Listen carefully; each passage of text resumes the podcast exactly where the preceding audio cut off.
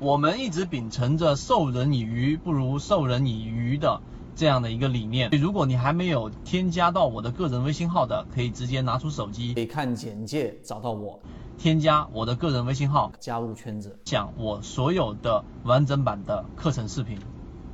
今天我给大家去引入一个非常重要的概念，从刚才一开始我也已经讲了，那叫什么呢？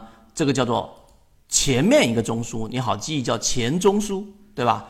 啊，前面一个中枢，也就是说，对于我们的第一类型买点，你要对于前面一个中枢的把握，或者说对前一个中枢的重视程度非常高。也就是说，它这个第一类型买点，我们以昂立康作为例子啊，我给大家去做一个简单的分辨。它当前面也有一个中枢啊，看到了没有？前面它这里面必然也形成一个中枢，这个中枢呢，它可能也会有量能上的衰竭，就是 MACD 柱体面积的减弱，相比于前面那个面积。这里没截到，我就不去说它了。那可能它也有一个减弱的过程，对吧？只是它不像这个地方上出现快速的乖离。所以呢，我们说对于第一类型买点，举个例子，在这种地方背离了你买入，对吧？这里面就有一个问题啊。我这里面先说常规遇到的这一个地方的反弹，实际上是不是和前面的中枢所这一个有交集了？明白了吗？所以这个地方有交集呢，只能是中枢的扩张，只是一种相对比较弱的这一种。反弹也好，反抽也好，对吧？实际上在缠论里面呢，就是我们所说的走势中完美，它必然有一个反弹和前面是有了一个交集了，所以它的量能或者说它的力度是偏弱的。一旦出现我们说一个次级别的一个背驰，就说在这个地方上它出现了一个背驰，对吧？你肯定是要出来的，因为我们做第一类型买点要抢的，大家参看前面几节课我在讲了，要去做到的最好就是 V 型了。那不是微型的两种情况呢？就只要它反抽在次级别上，一旦形成盘整，也就是说它出现了这样的一个盘整，无论如何你都要出出来，要离场。所以我们在这个地方上出现了一个背驰，看到了没有？这个地方 MACD 柱体面积股价创新低，而 MACD 柱体面积呢却由绿翻红，直接收短，这是第一类型买点。好，第一类型买点。它的不确定性因素多，我已经说过很多遍了。那这里面出现了一波上涨，看到了没有？这一波上涨去参考，待会我打开给大家看上一节课里面我们我给大家画的三种情况，哪三种情况呢？对吧？啊，我还是用上一节课的这张图给大家看一看，也就是我们的第六节课我给大家去画的那张图。啊，第五节，我先把这图缩小一下，这样方便我们查看到。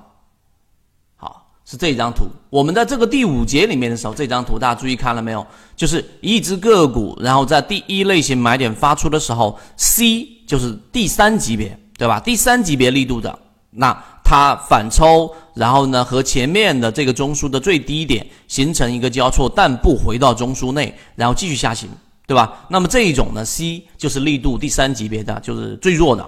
第二种就是当它与我们的以前面那个中枢形回到中枢内了，然后再回踩，这个回踩呢就形成了我们的第二类型买点，对吧？那么这一个回踩反抽，它不突破中枢之后的出现背驰，这是 B 种情况，力度是第二种，对吧？刚才我们说前面那个呃这个昂利康的前面一个中枢就是这种情况，第三种就直接上行之后，对吧？它形成了我们所说的这一种。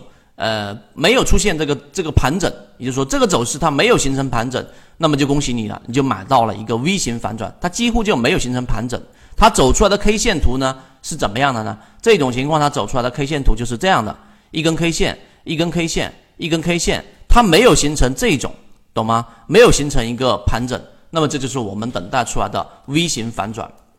回到刚才我们说的这个呃贝斯特。所以举的这个昂利康，昂利康，我们举的这个昂利康的例子，告诉给大家，实际上呢，它这三种情况：中继盘整、中继盘整反趋势。那么一旦形成反趋势，是力度最大的；形成盘整也没有影响到我们的操作，依旧可以进行里面套利。所以当这一波反弹一买之后，然后出现了一波快速的调整，这里面大家可以运用到什么呢？运用到这些。呃，超跌的一些信号，例如说，我之前在五六七计划群里面和进化岛里面分享给大家了，就是你可以用 KDJ 的超跌值追值，对吧？它在超跌环境之下，它的成功率还是很高的，这个地方，对吧？又或者你用到随手突破也好，对吧？或者是任何一个去监测，像布林轨道也好，它的一个超跌的这一种模式。它乖离，例如说十日或者二十日均线乖离率很高的情况之下，那么这个时候再去找次级别的背驰，这里面就形成了超跌的二买啊，第二类型买点。那看到没有？我在灰色区域这里面画了一个中枢，这里面是在第二个中枢了。这个中枢相比于前面这个中枢，那么实际上呢，它就是一个趋势的形成啊，趋势的形成，所以昂利康就在这个位置上形成了一波上涨。那么同样的，当这一波中枢，注意看我这里面画的可能灰色不是特别明显，它的上轨在这个地方，高点当中的最低点嘛，那么它这一波回踩在这些地方都是可以做一个简单的一个布局的。啊，实际上在这个地方上已经是可以做一个简单的布局，因为是属于突破中枢之后的回踩，然后不回到中枢内，这种是属于力度比较强的。所以昂立康呢，同样的在现在我把这个地方去掉，它现在呢又同样的又形成了一个新的一个中枢。所以刚才我待会会给大家去提到，任何一只个股的任何一个位置，你都可以用一二三类型买卖点来进行区分，应该是要这样，应该是要这样，啊，相对的。对，就这样的一个位置，所以昂立康也是同样的。你要第一对比这个中枢和前面这个中枢里面的量能堆积，对吧？第二个呢，就是要把它画成我们的小级别，一旦它进行这个一脚踹开，那我就可以把这个力度干嘛呢？可以判定为是强势的。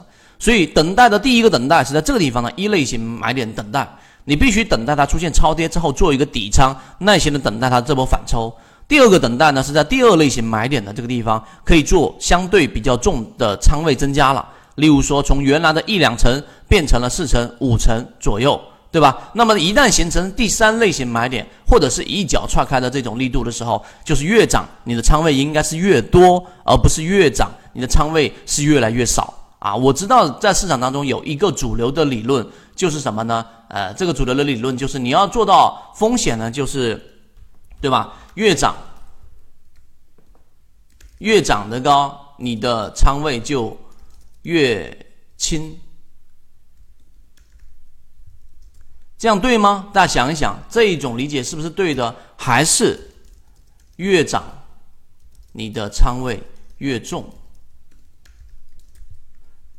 所以这个我们不能说一概而论，但是我们要有一个。这个非常清晰的认知，在我们的自选板块当中，尤其是一些我们说散户数据大幅减少的啊、高控盘的啊，我认为答案应该是后者，就是越涨你的仓位应该是越重，直到出现了一个比较这个明显的中枢的背驰，或者是出现一个趋势上的大的 S 点，那么这个时候我才考虑要把仓位给降低。除此之外，那我的仓位应该是越涨仓位越重。大家理解这一点之后，实际上就可以拿到真正意义上的一波行情利润了。国内缠论是一个比较完整的买卖交易系统，适应于无论你是小白还是老股民的一个非常完整的交易系统，能够让你在交易过程当中进入到另外一个更大的一个台阶。获取完整版缠论专栏航线，可以私聊留言获取通道。